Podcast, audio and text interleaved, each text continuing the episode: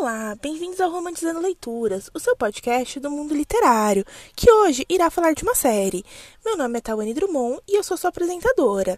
E essa semana vamos falar da segunda temporada de Bridgerton, inspirada no livro O Visconde que Me Amava, por Julia Quinn. Faz um tempo que eu queria trazer séries para o podcast, mas não podia ser qualquer série. E por um tempo eu pensei em fazer a review de Um de Nós Está Mentindo, afinal de contas eu tinha amado o livro quando eu li.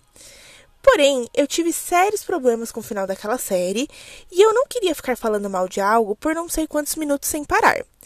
Então, eu escolhi Bridgerton, uma série que eu sabia que não tinha como me decepcionar. Mal sabia eu que eu estava errada. Temos um episódio aqui no podcast, o de número 8, que ranqueia todos os livros da saga, e um pequeno spoiler o Visconde que me amava ficou em primeiro lugar naquele ranking. Então, quando eu vi a série, eu fiquei decepcionada pelo tanto de mudanças. Se eu tivesse que escolher uma palavra para descrever essa temporada, seria maçante. Os episódios foram super longos, mas quase sem desenvolvimento do casal principal. Vamos entrar numa discussão do que a segunda temporada fez de bom e de ruim, então cuidado com spoilers. Eu queria amar essa temporada. Eu fui com o coração aberto, eu evitei todos os spoilers que estavam saindo, então tudo o que aconteceu foi uma surpresa para mim. Eu não acho que a série tem que ser igual ao livro, e também acho que é impossível uma série com mais de 8 horas englobe apenas o conteúdo de um livro de 288 páginas. É impossível. Uma das minhas coisas favoritas da primeira temporada foi como o mundo ali foi expandido e conhecemos mais sobre os outros irmãos Bridgerton e um pouco mais dessa Londres dos anos 1800. Mas o foco ainda era o casal principal, a Daphne e o Simon. Coisas que não aconteceu aqui. Não tem como negar a química entre Anthony e Kate nessa temporada. Com certeza, as cenas deles foram as minhas favoritas. O problema é que tivemos pouquíssimos delas. Aparentemente, juntos, eles tiveram apenas 33 minutos de tela numa série que, eu repito, teve oito episódios de mais de uma hora. Isso é inadmissível, ainda mais que o livro tem diversos momentos fofos e importantes que eles poderiam se inspirar. Teve diversas cenas que eu senti muita falta, como por exemplo a cena deles na biblioteca. Ali era um momento muito importante porque eles formavam uma conexão e um laço. Para mim, não tem como negar que Jonathan Bailey e a Simone Ashley mereciam mais, porque eles foram perfeitos como Anthony e Kate e eu não tenho reclamar desse casting.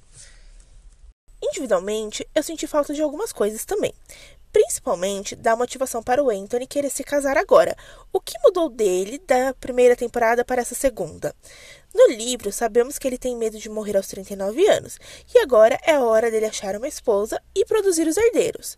Mas na série, não fazemos ideia. Já o relacionamento dos Charmas, eu senti a falta da união do livro e a essência daquele relacionamento. Quando Edwina fala para Kate que ela é apenas minha irmã dela, aquilo deu demais em mim, porque Kate sacrificou tanto por elas para ser tratada daquela maneira. Eu também odiei o quanto Edwina estava querendo o Visconde nisso tudo. De todas as mudanças do livro, essa aqui mais machuca porque muda tudo e torna tudo muito, mas muito mais dramático. Enquanto o livro é super engraçado e divertido, aqui tivemos praticamente seis episódios pura angústia e sofrimento entre esses dois, graças a essa mudança. Porque na série, realmente errado o que eles fizeram com a Edwina. A menina estava realmente apaixonada pelo Visconde e só desiste de tudo quando eles já estão no altar. É praticamente um ultraje isso. Ainda mais como tudo foi resolvido meio que apressado, sem mostrar o casamento, e o perdão só foi conseguido porque a Kate quase morreu. Tudo isso para mim não rolou. Eu precisava mais deles, eu precisava de mais interações entre a Kate e o Anthony e menos de todo o resto que estava acontecendo. E falando de todo o resto, eu não duvido nada que a próxima temporada seja do Colin e não do Benedict. Parece que eles já moveram todos os plots deles do livro e as suas viagens, o fato dele querer ser alguém nesse mundo, e é claro, aquela patada gratuita que ele deu na Penélope falando que nunca vai se casar com alguém como ela. Eu fico bem curiosa e com um pouco de medo para saber como seria a temporada desses dois, porque Penélope e Colin merecem mais. E no enredo da série eu fico muito preocupada pela Penélope nessa sociedade da série. O que poderia acontecer com ela quando todo mundo descobrir a sua identidade de Lady Whistledown? Temos que esperar para ver, mas apesar da minha possível animação para essa temporada, eu vou ser bem sincera que eu estou muito mais receosa. E se a próxima temporada for do Colin, o que acontecerá com Benedict? Eu gostei muito do Benedict nessa temporada, mas eu sou suspeita para falar, porque eu amo ele. Mas ele foi um dos personagens que teve a trama mais leve e que foi mais engraçado aqui. Gosto muito da relação familiar que ele tem. Eu sinto que ele foi o que mais interagiu com a família em si nessa temporada. Principalmente, amo o relacionamento dele com a Heloise, a amizade deles que continuou desde a primeira temporada. Eles realmente se apoiam, é muito fofo de se ver. Mas também adorei as cenas dele chapado no jantar e todas as interações dele com Anthony e Colin. A trama dele foi interessante. Eu gosto que a série está explorando essa veia artística do Benedict. E qualquer desculpa para ver a sua bundinha, eu aceito. Eu realmente queria ver ele e Sophie na próxima temporada, porque eles são um dos meus casais favoritos. Porém, a mesma coisa que eu disse no do Colin com a Penelope. Curiosa, porém receosa. Outro Bridgerton que teve muito destaque, mas que eu não gostei tanto, foi a Heloise. Eu vou ser honesta. Eu não gosto tanto do livro da Heloise, então eu fico feliz com as mudanças que eles podem fazer. Porém, eu não sei como eu me sinto em relação a essa personalidade que a Heloise está tendo na série.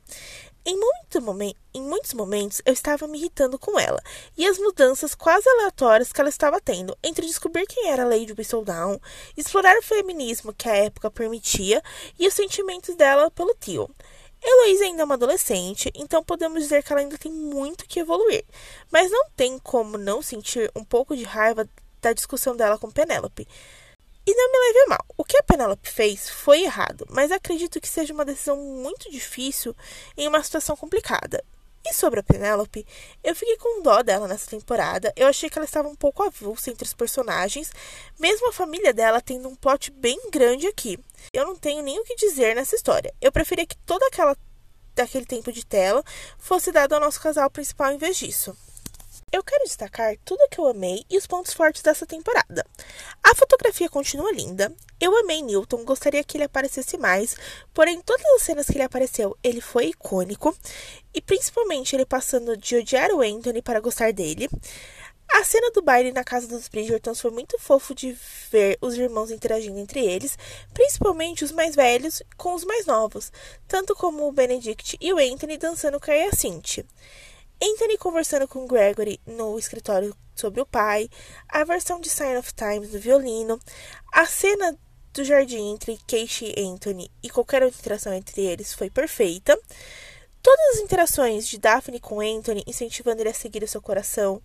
O fato é que a série lidou muito bem com a saída do nosso Duque. E com certeza a cena de Palmal que foi tudo que eu queria. São fatos que têm que ser elogiados, pois eles foram muito bem representados na série. Mas é claro que tem algumas coisas que eu não gostei e que eu gostaria que melhorassem na próxima temporada. Eu entendo que a série é uma adaptação, porém aqui a gente não pode nem alegar que os nomes são iguais.